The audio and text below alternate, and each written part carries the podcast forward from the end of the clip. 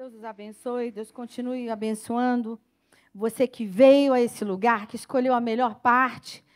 E é certo, quantos estão aqui que saíram de casa já estava chovendo? Levanta a mão. Ai, Deus.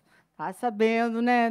Medida sacudida para essa galera, não é? Porque Deus é assim, um Deus galardoador, e eu amo pensar que a medida de Deus é a medida que tem um pipoqueiro que sustenta nosso vício todas as quartas-feiras lá na Tijuca, não é?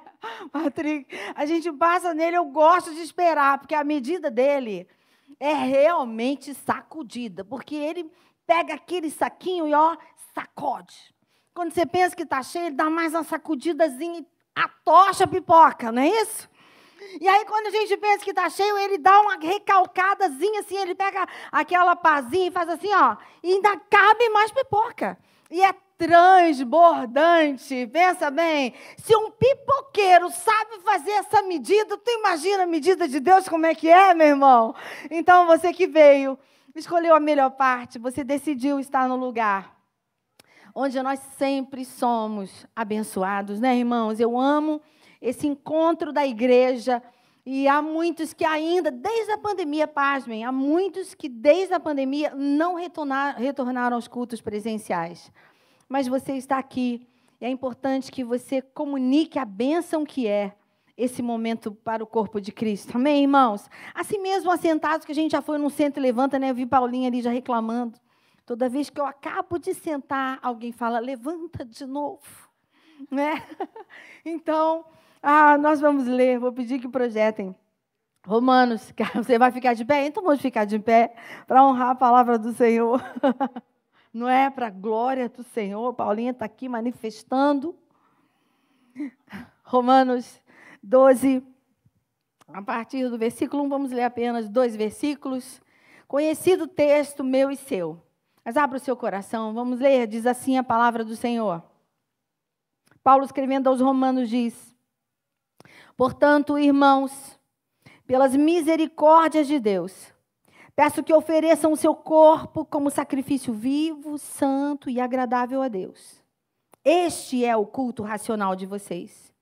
E não vivam conforme os padrões deste mundo, mas deixem que Deus os transforme pela renovação da mente, para que possam experimentar qual é a boa, agradável e perfeita vontade de Deus. Amém, irmãos? Feche seus olhos mais uma vez. Põe a mão no seu coração.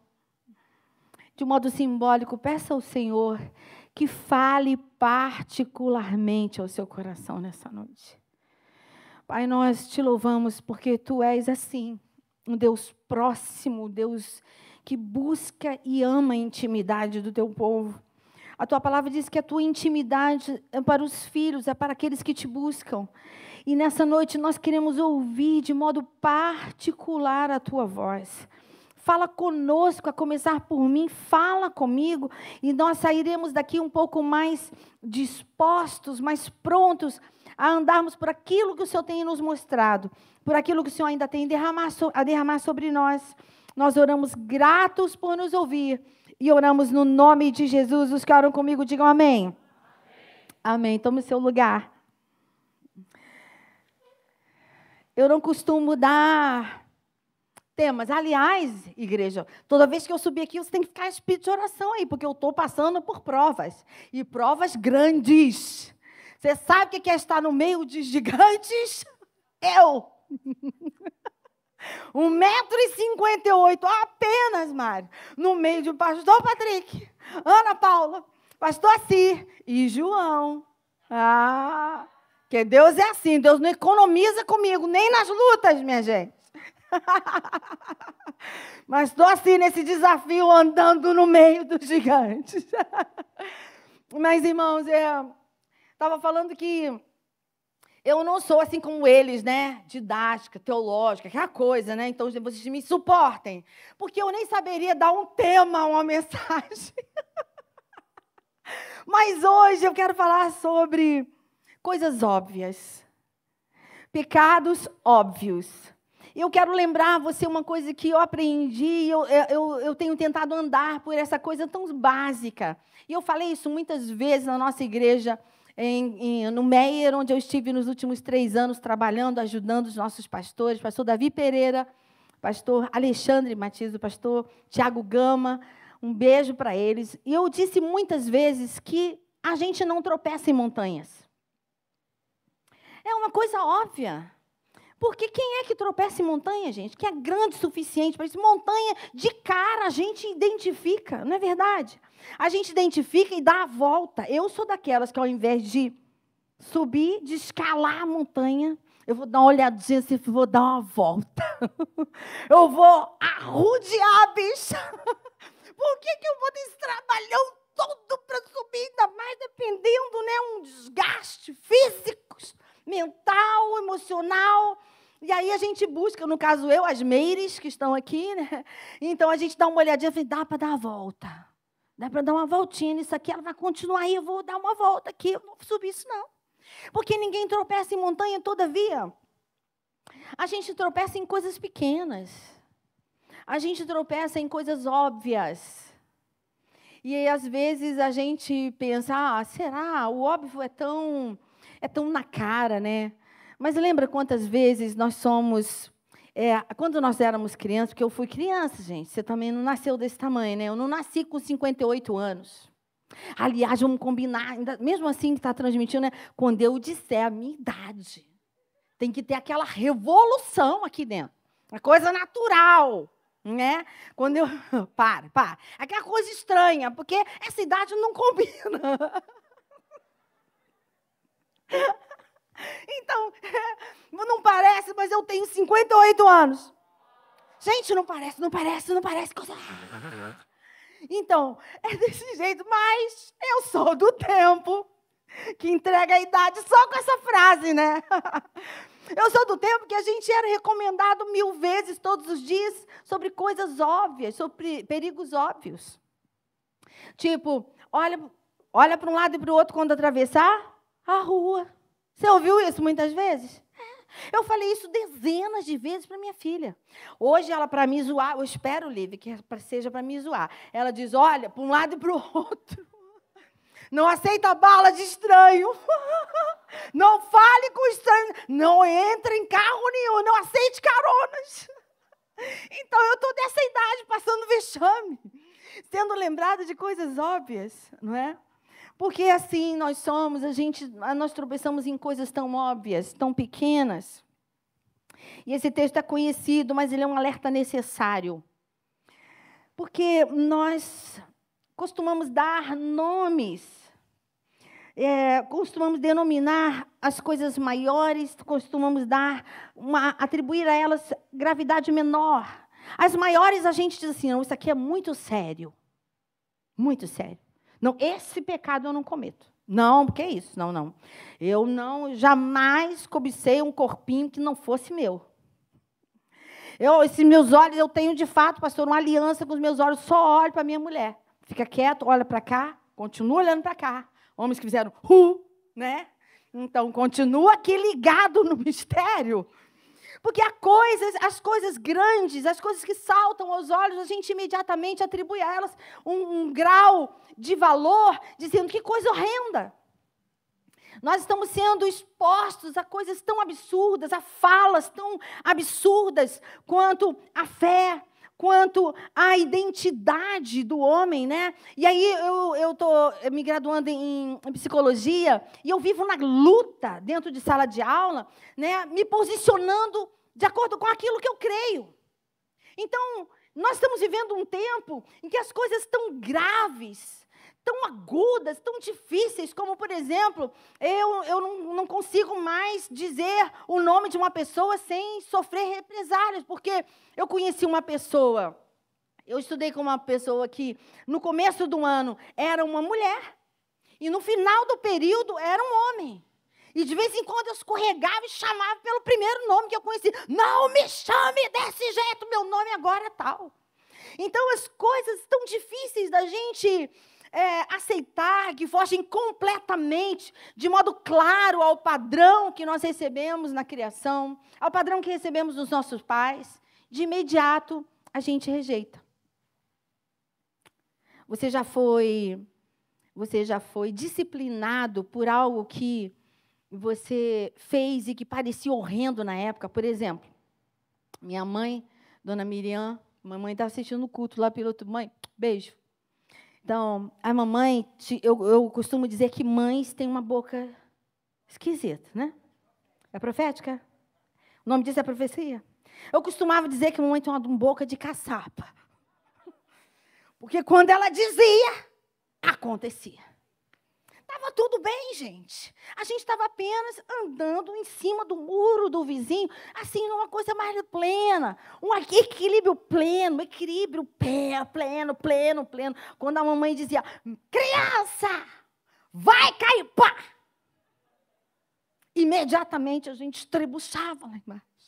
Porque a gente estava se arriscando em algo tão óbvio e tão pequeno, né? Mas arriscando e nos expondo ao perigo. Mas hoje o meu alerta, o alerta para o nosso coração, são para as pequenas coisas, porque as coisas mais agudas a gente normalmente foge delas com alguma facilidade. E a gente precisa voltar a ser alertado, precisamos voltar a sermos alertados por Deus e, e, e chamar a atenção do nosso coração, porque nós precisamos conversar com o nosso coração sobre essas coisas que vêm, as coisas óbvias, que a gente foi naturalizando, como por exemplo, a gente dá muito tempo para coisas que não edificam a nossa vida. E eu quero tomar como minha frase, que eu repeti muitos, muito nesses últimos anos, a frase que o pastor Rômulo atribuiu a uma das mensagens dele, dizendo: se não edifica, não serve. Você quer repetir comigo? Se não edifica, se não edifica, não serve. Então, é muito difícil dizer isso para os jovens que consomem horas e horas e horas de internet, e agora não somente jovens e adolescentes. Aqueles jovens e alguns adultos que passam horas e horas entretidos nos gamers, nos games da vida, nos, nas, nas regiões digitais, nas redes digitais. Ok, nada a ver. É o que passaram a dizer a respeito das coisas pequenas. Mas elas começam a se tornar óbvias quanto ao perigo que elas começaram a trazer para nós. Elas começaram a trazer para a igreja um esfriamento. Porque as muitas horas que a gente pode passar olhando para aquela bolinha verdinha no celular, é essa que você pensou? E que você deve ter olhado para ela algumas vezes agora durante o culto. Não fala nada, não olha para o lado. Você olhou assim, e aquela outra vermelhinha, que a gente fala assim, não vou botar no story da minha igreja para poder dar uma valorizada né, no culto, para todo mundo saber onde que eu estou. Mas aí dá aquela roladinha e percebe que tem um story ali que você não tinha visto ainda. Percebeu? Então a gente vai atribuindo, a gente sem pensar, a gente vai se, é, permitindo que essas muitas horas sejam gastas, consumidas em coisas que não edificam. Mas isso é óbvio. É tão óbvio. Porque nada no Instagram, nada nas blogueiras e blogueiros, em, toda, em tanta, a grande maioria, 99,9% do que rola nas redes sociais, não edifica. E uma outra coisa não pode substituir o tempo que eu e você precisamos em intimidade com Deus. Porque só há uma fonte de santificação. É a palavra de Deus, é a comunhão com Ele. Só há uma grande e certeira fonte de recompensa. E essa fonte de recompensa está plena, disponível. Em que lugar, pastor? Em que congresso nós vamos? Ah, é no seu quarto. É no seu quarto. Porque o Senhor Jesus ensinou algo tão simples, tão simples aos, aos seus discípulos, dizendo lá no Evangelho de Mateus: Ele disse: vocês, quando orarem, entrem no quarto, fechem a porta e falem ao Pai que vê em secreto. E o Pai que vê em secreto, que conhece as suas quedas a partir de coisas óbvias, óbvias, pequenas, mas que tem te levado a alguns deslizes. Esse Pai tem o poder ainda para te acolher, para te aconselhar e para mudar radicalmente a sua vida a partir da santificação que Ele pode promover. O que é óbvio que tem separado você desse tempo? Coisa pequena, não é? Coisas legítimas, Coisas legítimas têm nos separado num tempo de intimidade com Deus. Há muito trabalho, pastor, eu trabalho. Só tem noção? Pastor não faz nada. Pastor, não faz nada. Eu não sei se você já fez uma ligação, né, pastor? Já. Então, eu recebo, toda vez que eu recebo uma ligação em casa, e ela agora são raras, mas a mensagem ou de áudio vem assim: a senhora estava dormindo? Desculpa a hora, a senhora estava dormindo. Estava descansando, se não for bem de manhã, a senhora estava descansando, como se tudo que o pastor fizesse fosse estar descansando, Thelma. É uma pergunta absurda. Nós trabalhamos a beça na pandemia e toda vez que chegava um telefonema, uma mensagem, só está descansando. Hum, amado, oh amado. Mas, mas voltando ao que não serve, não edifica, não serve. As coisas óbvias, as coisas pequenas. Então, se não fortalece o seu testemunho, como sendo cristão, se não edifica a sua vida, se não te torna um pouco mais íntimo de Deus, é óbvio que não serve. É óbvio que não pode ser tomado na sua vida como algo que você deva continuar fazendo. Então pense aí nesses movimentos, naquilo que você tem tomado para você como algo que você pode fazer. Nada a ver, né? Tudo bem? Todo mundo faz. Eu preciso desse momento para desopilar a mente. Pastor, eu entro um cadinho, mas preste atenção em quanto tempo você gasta na internet. E aí volte e comece a medir quanto tempo você gasta, você investe na sua intimidade com o Senhor. Então, é muito importante que a gente volte a ser um pouco mais. Precisamos voltar a ser um pouco mais criterioso, nós precisamos ser mais rigorosos com as escolhas que fazemos. E eu, como já disse a minha idade, né, não parece, está tudo bem. Eu sou do tempo que o crente era como o nome do seu bairro, Caxias. Raiz, não é? Raiz. As mulheres não se vestiam com a intenção de promover nenhum outro olhar. Elas se vestiam bem e crente, quando quer, se veste bonito para o Senhor. Não é verdade, gente? Então, é, a, a gente tinha nas coisas óbvias a intenção de adorar ao Senhor.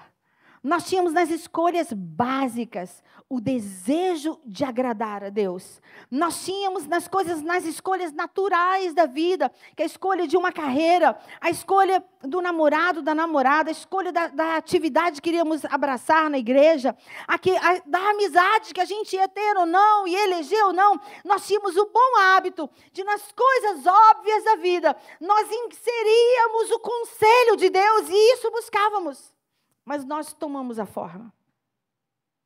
Nós tomamos a forma contra a qual a Bíblia nos alerta, dizendo: não se conforme com o modelo do mundo.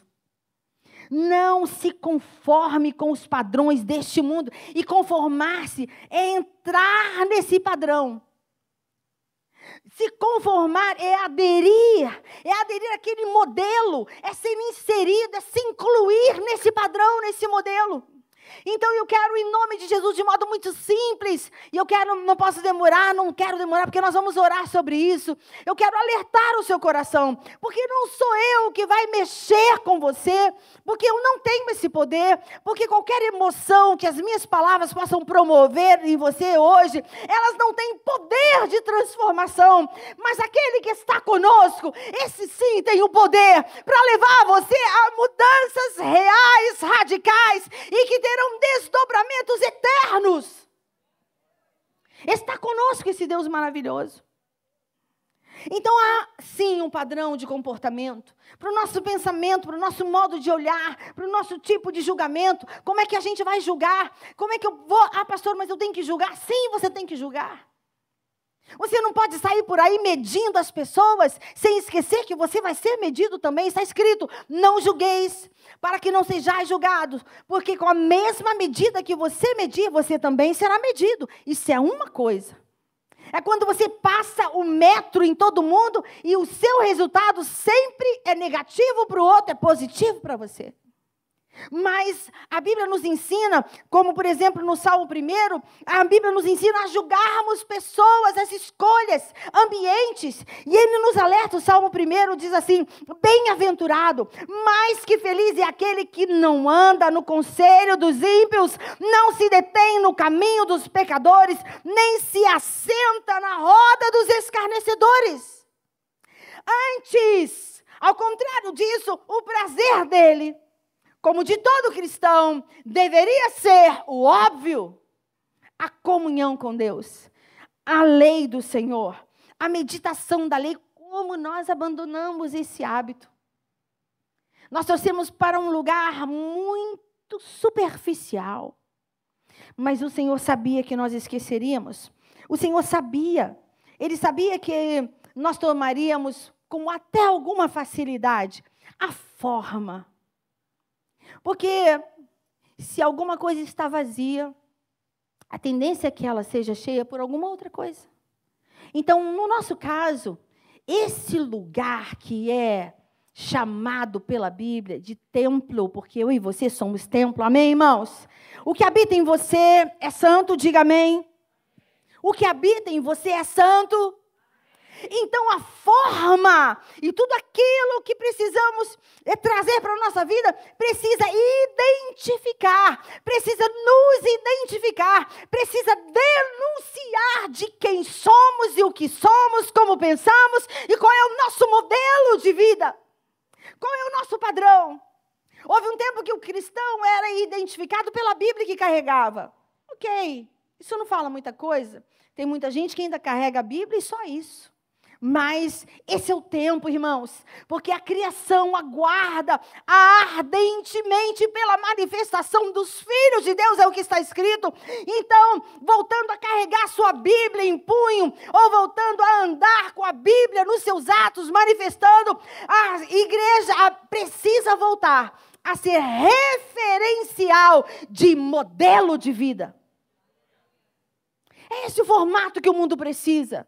Essa forma que o mundo precisa ver identificado, evidenciado nas minhas escolhas, na minha fala, no meu modo de brincar, no meu jeito de ser, de agir, de eleger pessoas. Há um modelo previamente determinado. Mas é importante a gente lembrar que a gente sem Deus não pode nada. O Senhor Jesus disse isso. João, Evangelho de João, capítulo 15, versículo 5, ele diz: Eu sou a videira. Vocês são os ramos.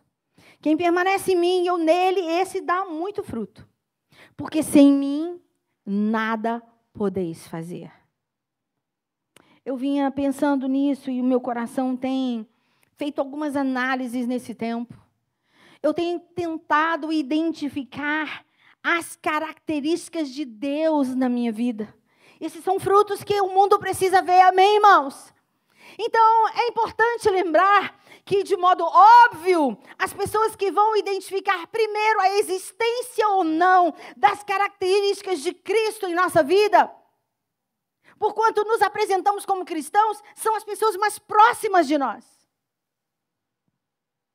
E eu preciso lembrar, eu preciso compartilhar com você que a minha filha não viu, muitas vezes, ela não viu as características de Cristo em mim.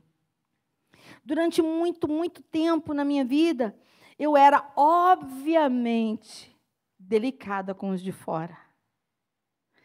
Continuo olhando para mim, não olha para ninguém agora, porque olhar acusador está fora da nossa vida agora. Continuo olhando para cá.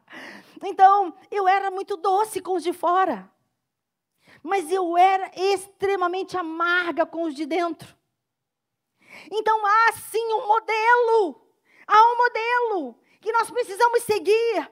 E aí eu pensava, mas eu errei de novo nisso, eu errei no óbvio. Eu cheguei tão cheia de poder da igreja, e é o sinal da primeira bagunça, é o sinal das todas as xícaras. Você sabe que todas as xícaras saem do armário sozinhas, se jogam na pia? Sua casa é assim também? Né? Olha, pastor, acabou de pegar. e eu também, porque julguei ele. então, as muitas xícaras me fazem pecar, porque elas saem todas duas pessoas numa casa. Eu e aquela uma, minha filha. E aí, quando eu olho, Lívia! Calma, mãe. Aí eu penso, fala devagar. Respira, porque ela precisa ver as características de Cristo em você. Porque, olha, Meire, um dia você foi desse jeito, você está sendo transformada. E quando alguém fala comigo, pergunta como é que você vai, eu falo, em transformação. Eu estou em transformação. Porque aquela pessoa, como diria o pastor Ari, é um alien que está aqui dentro, sempre pronto para sair, mas ela está sendo aprisionada. Porque eu olho para ela aqui dentro e falo: olha, senhora Meire, você já perdeu. Porque eu sou nova criatura em Cristo Jesus. E eu decidi não errar nas coisas óbvias. Eu decidi me fortalecer no Senhor. Porque sem Ele, como Ele mesmo disse, eu não posso nada. Eu não vou acertar no que é óbvio. Então, em nome de Jesus, eu quero trazer para o seu coração o desafio de nessa noite a partir de uma ação do Espírito Santo, que está mostrando a você nas coisas tão simples nas quais você tem caído, você tem sido alvejado, você tem fraquejado. Às vezes no tom. O tom entre marido e mulher é um desafio, mas o tom entre pais e filhos e eu aprendi algo maravilhoso que eu vou compartilhar com você. Você pode manter a sentença e mudar apenas o tom. E é isso que eu falo agora com aquela uma minha filha. Quando chega a situação que ela se estabelece, às vezes eu estou quente, e ela diz, mãe, eu falei, entendi o tom, tá ruim nela. Tá, então eu retiro o modo e mantém 100% do conteúdo falado. A sentença é real. O tom, pelo tom eu peço perdão. Peça perdão quantas vezes forem necessários, mas comece a jornada e dizer não a essa forma, não a forma que você assumiu e que não evidencia o amor, a misericórdia, a santidade, a leveza, a paz que aqueles que andam com o Senhor passam a identificar. Nós precisamos andar de modo que Ele seja evidenciado em nós, sabendo que sem Ele nós não podemos nada. Nós temos muitas explicações, eu tenho todas as explicações para tentar justificar os meus muitos defeitos. Mas sabe, uma das canções, um clássico que eu conheço, cantado por, pelo por um outro grupo clássico que vocês não conhecem, Quarteto Arautos do Rei. Olha que mulher clássica! Não é, Mário? então, há uma música que eles cantam que diz assim: pecado não se explica, pecado se paga, e Cristo pagou por mim. Pecado não se explica, Pecado se paga e Cristo pagou por mim. Foi pago. Foi pago. Então pare de tentar explicar as muitas situações que ainda são visíveis, são óbvias. No caminho você continua errando e continua errando, e todas as vezes vem ao culto e pede perdão e pede que o Senhor te fortaleça. Mas há coisas que Deus não fará por nós, irmãos. Nos capacitar para fazer, nos ensinar o caminho, Ele já proveu tudo isso, porque o Senhor sabia. E no Evangelho de João, capítulo 14, versículo 26, o Senhor disse assim: Mas o Consolador, o Espírito Santo, que o Pai enviará em meu nome. Esse ensinará a vocês todas as coisas e fará que se lembrem de tudo o que eu lhes disse. Então eu esqueço, ele vai te lembrar. Eu não sei como mudar isso, ele vai te ensinar, porque ele foi enviado pelo Pai, a, em nome do Senhor Jesus Cristo, aquele que pagou pelos nossos pecados, aquele que expiou a nossa culpa, aquele que, sabendo quem éramos e quem ainda somos, continua o mesmo Senhor, o mesmo amor, o mesmo amor de antes e o amor de agora. Ele continua pronto para nos receber. Todas as vezes que a gente diz, eu pequei. Mas está na hora de você parar de achar que você consegue vencer os pecados óbvios, as pequenas coisas, as palavras, o olhar, sozinho. O Senhor disse: sem mim nada podeis fazer. É simples desse jeito. Então, para de tentar sozinho. Hein? Para de tentar sozinho.